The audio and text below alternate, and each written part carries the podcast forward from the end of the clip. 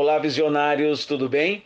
Hoje é a nossa última parte da série Práticas Comuns no Namoro. É interessante porque a gente já vai direto ao ponto hoje falar sobre a questão de lutar pelo namoro. Lutar pelo namoro está correto ou não? Nós devemos lutar pelo nosso namorado, nós devemos lutar pela nossa namorada, nós devemos lutar para dar certo o namoro, nós devemos lutar para que a pessoa, a pessoa possa ficar é, uma boa pessoa para você namorar, nós devemos lutar para esse relacionamento dar certo, fazer de tudo, entrar com unhas e dentes e para que esse namoro possa. É, ser uma bênção e que possa virar um casamento. Nós devemos ou não lutar pelo namoro? Não, não devemos lutar pelo namoro. é interessante isso, né? Às vezes você pode não estar concordando agora. Mas olha só que interessante. Nós, seres humanos, como já vimos em, visões passadas, a gente gosta de fazer o errado, gosta de gostar do errado e não gosta de gostar do certo e não gosta de fazer o certo. Nós devemos lutar é pelo nosso casamento. Nós devemos lutar é pela nossa esposa, é pelo nosso esposo. E não pelo nosso namorado e não pela nossa namorada. Na verdade, o namoro ele foi feito para ser colocado no fogo o namoro a nossa namorada ou o nosso namorado. O namoro foi feito para você provar o sentimento e provar a pessoa que você tá, está querendo escolher.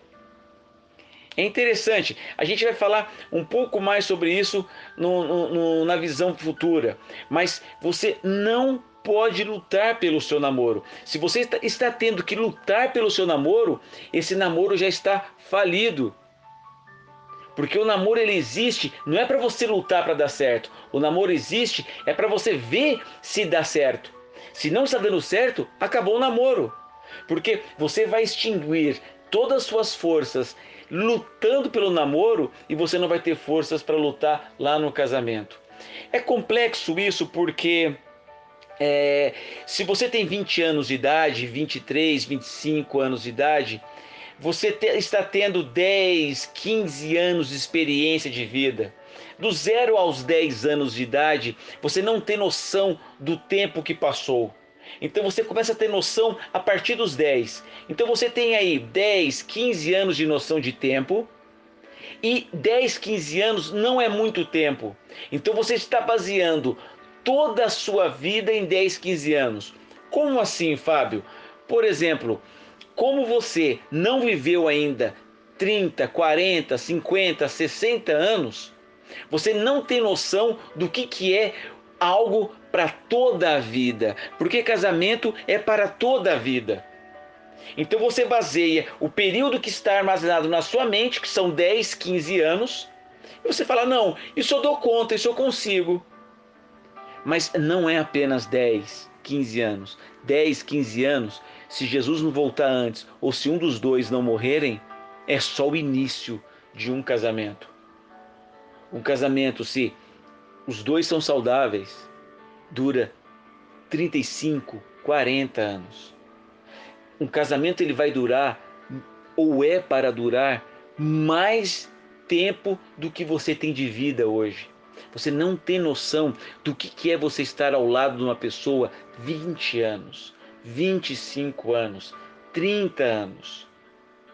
Então, namoro não existe para ser lutado. Se você tem que lutar pelo seu namoro, se você está lutando pela pessoa, está errado. Você tem que lutar pelo casamento e você tem que lutar é pelo seu esposo e pela sua esposa. Agora é o momento de vocês conversarem, de vocês se entenderem, ver se vocês têm os mesmos ideais, os mesmos propósitos de vida.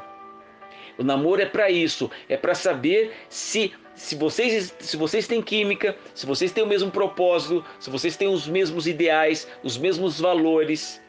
É para isso que serve o namoro. E aí, quando você vê tudo isso, você começa a caminhar junto com a pessoa, se realmente é isso mesmo que você está vendo, se realmente é isso mesmo que você está querendo.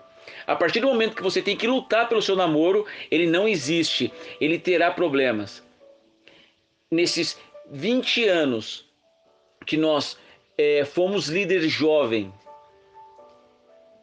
e diretor e vice-diretor de lar e família, nas igrejas que nós passamos, eu não vi um caso, às vezes você pode conhecer, mas em 20 anos eu não vi um caso que os namorados estavam lutando para dar certo seu namoro, que eles foram felizes no casamento. Eu não conheci um caso assim. Não conheci um caso. Às vezes você pode fazer uma, uma entrevista aí e tal e trazer para a gente, por favor. Porque eu quero conhecer o que, que eles fizeram para dar certo.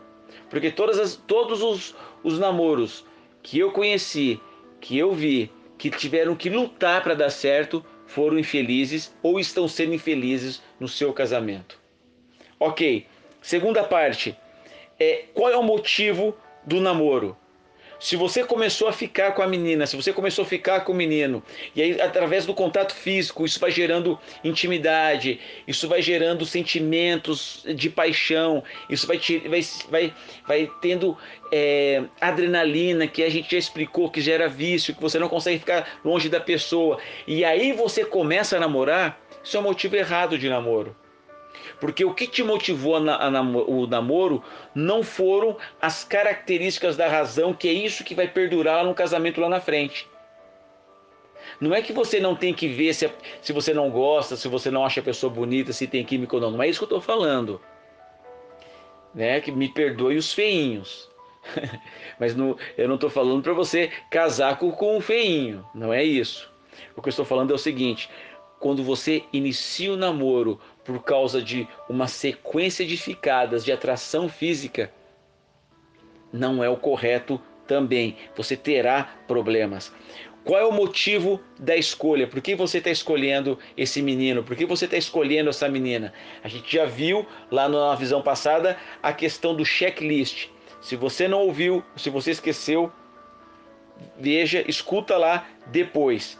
Outra questão, a diferença entre sensualidade e atração.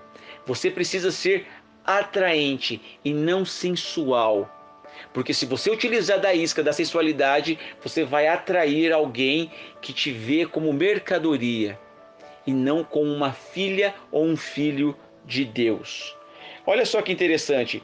No livro é, Ciência do Mover, na página 36, diz: quando já é tarde demais, descobrem que cometeram um erro e puseram em perigo sua felicidade nesta vida e a salvação de sua alma. No livro Lar Adventista, página 58. Quando se transgride um dos mandamentos do, do Decálogo, são quase certos os passos em descida. Olha só. Outro texto aqui. Não deveis pôr em risco a vossa alma semeando o joio. Não vos podeis permitir descuido quanto aos companheiros que escolheis. Mensagem aos jovens, página 164.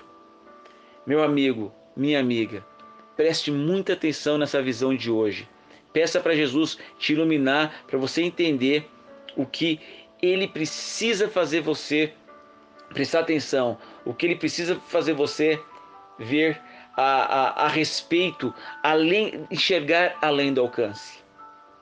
Que Jesus te abençoe que Ele possa te ajudar para você tomar a decisão correta, para você poder saber escolher, saber ser escolhido e que você possa tomar decisões que irão determinar só sua felicidade, só sua vitória. Em nome de Jesus. Amém. Oremos. Querido Deus, muito obrigado por essas instruções que o Senhor nos dá. Nós sabemos que às vezes elas são chatas e ruins de engolir, mas nós sabemos se colocarmos em prática e entendermos, será para o nosso bem, para a nossa felicidade. Nos abençoe, ó Pai, nos dê sabedoria em nome de Jesus. Amém. Muito obrigado por você estar cuidando de você. A gente está muito feliz de você estar até agora, até aqui ouvindo. Você nunca mais será o mesmo. E quem está te falando isso é Jesus. Jesus quer te fazer feliz, ele quer conviver com você na eternidade e ele está utilizando o assunto também dos, da ciência dos relacionamentos para poder ter você por perto e para poder ter você para sempre por toda a eternidade. Amém.